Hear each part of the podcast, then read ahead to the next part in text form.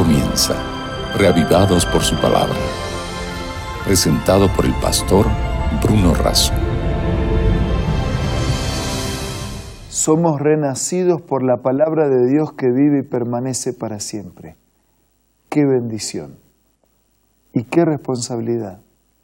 Por eso nos encontramos todos los días para que la palabra de Dios y el Dios de la palabra renueve nuestra vida. Hoy nos vamos a dedicar al capítulo 3 del libro de Isaías. Pidamos antes la bendición de Dios. Señor, al abrir tu palabra, abre nuestra mente y corazón para entenderla. Te lo pido y te lo agradezco todo en el nombre de Jesús. Amén. En el capítulo 3 del libro de Isaías, que fue escrito unos 700 años antes de Jesucristo, nos encontramos con un juicio sobre Jerusalén y Judá.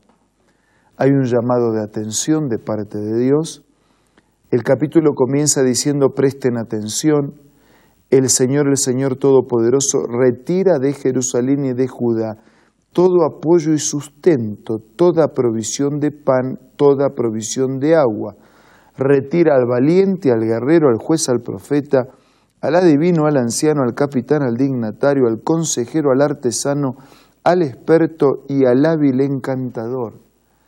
Quiere decir que ese juicio de Dios retira la ayuda legítima que ellos podían recibir, como también la ayuda ilegítima a través de los hábiles encantadores. Pero el Señor Dios Todopoderoso está mandando un mensaje de su justa actuación. Dice el versículo 4, le pondré como jefes a muchachos, los gobernarán niños caprichosos, unos a otros se maltratarán, hombre contra hombre, vecino contra vecino, joven contra anciano, plebeyo contra noble. Entonces un hombre agarrará a su hermano en la casa de su padre y le dirá, sé nuestro líder, pues tienes un manto. Quiere decir que no era tan pobre, ¿no? Tenía un manto, no era tan pobre. Sé nuestro líder. Hay un problema en relación al liderazgo. Dios quebró el liderazgo de quienes no reconocían el liderazgo supremo del Señor. En el versículo 8 encontramos la amonestación de Dios al decir, Jerusalén se tambalea, Judá se derrumba, porque su hablar, su actuar son contrarios al Señor. La vida se derrumba cuando lo que hablamos es contrario a lo que habla Dios y cuando lo que hacemos es opuesto al accionar divino. Su propio descaro los acusa como Sodoma se jactan de su pecado, ni siquiera lo disimulan. Hay de ellos porque causan su propia desgracia. Versículo 10. Dígale al justo que les irá bien, pues gozará del fruto de sus acciones.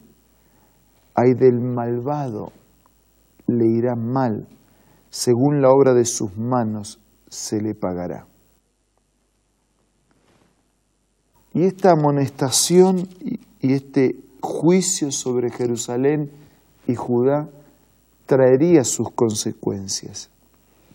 Pueblo mío, oprimido por niños, gobernado por mujeres.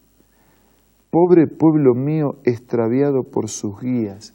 ¿Sí? Los líderes habían sido malos instrumentos y se quedaron ahora siendo gobernados por niños, por mujeres. Versículo 13, el Señor se dispone a denunciar, se levanta para enjuiciar al pueblo. El Señor entra en juicio contra los ancianos, contra los jefes, contra los que devoraron la viña, es decir, el pueblo. ¿Con qué derecho aplastan a mi pueblo y pasan por encima de los pobres? afirma el Señor Todopoderoso. El Señor dice, versículo 16, las hijas de Sión son tan orgullosas que caminan con el cuello estirado, con ojos seductores y pasitos cortos, haciendo sonar los adornos de sus pies. Por eso dice el versículo 17, el Señor cubrirá de sarna la cabeza de sus hijas, las dejará completamente calva. Era una manera de decir, van a estar de luto, afligidas de dolor. 18, en aquel día el Señor arrancará todo adorno. Versículo 24, habrá pestilencia en vez de perfume, soga en vez de cinturón calvicie en lugar de peinado elegante, ropa de luto en lugar de trajes lujosos, vergüenza en vez de belleza. Es decir, toda la vida sería afectada por la intervención y por el juicio de Dios. Versículo 25, tus hombres caerán a filo de espada, tus valientes en el campo de batalla. Las puertas de la ciudad gemirán y se vestirán de luto. Desolada la ciudad se sentará en el suelo. Una ciudad arruinada. Muerte y destrucción. Falta de liderazgo. Falta de fuerzas para salir adelante. El orgullo, el egoísmo, la ambición, la rebelión, el descrédito en relación a la palabra de Dios, el desoír el mensaje de la voluntad del Señor, traería aparejado esta, esta serie de consecuencias. Y esto no solo es un relato histórico, esto no solo es una expresión de juicio sobre Jerusalén y Judá, es también un anticipo del juicio final. Un Dios que va a intervenir, que va a terminar con el mal, que va a terminar con el pecado, pero un Dios que nos da un tiempo para el arrepentimiento. Y como hemos mencionado en alguna oportunidad, todavía estamos a tiempo para el arrepentimiento, para reaccionar, para reconocer, para volver en sí, para caminar diferente, para mirar en otra dirección, para hacer la voluntad de Dios. Sí, amigos, todavía estamos a tiempo. Hay personas que no les gusta leer de que Dios va a hacer juicio, pero en realidad son las mismas personas que dicen, ¿y cuándo Dios va a hacer justicia? ¿Cómo es? No nos gusta que Dios haga juicio y termine con el mal y con el pecado, pero por el otro lado le pedimos, le reclamamos que haga justicia.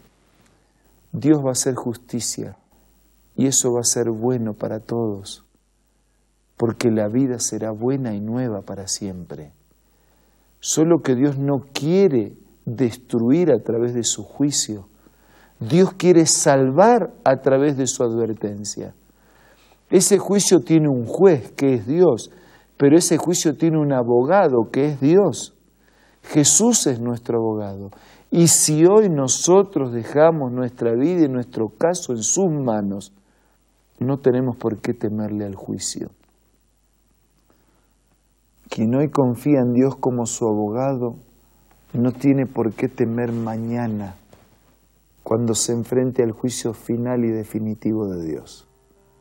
Por eso, en este momento vamos a confiar nuestra vida en las manos de ese abogado, que es fiel y justo para perdonar y limpiarnos de toda maldad.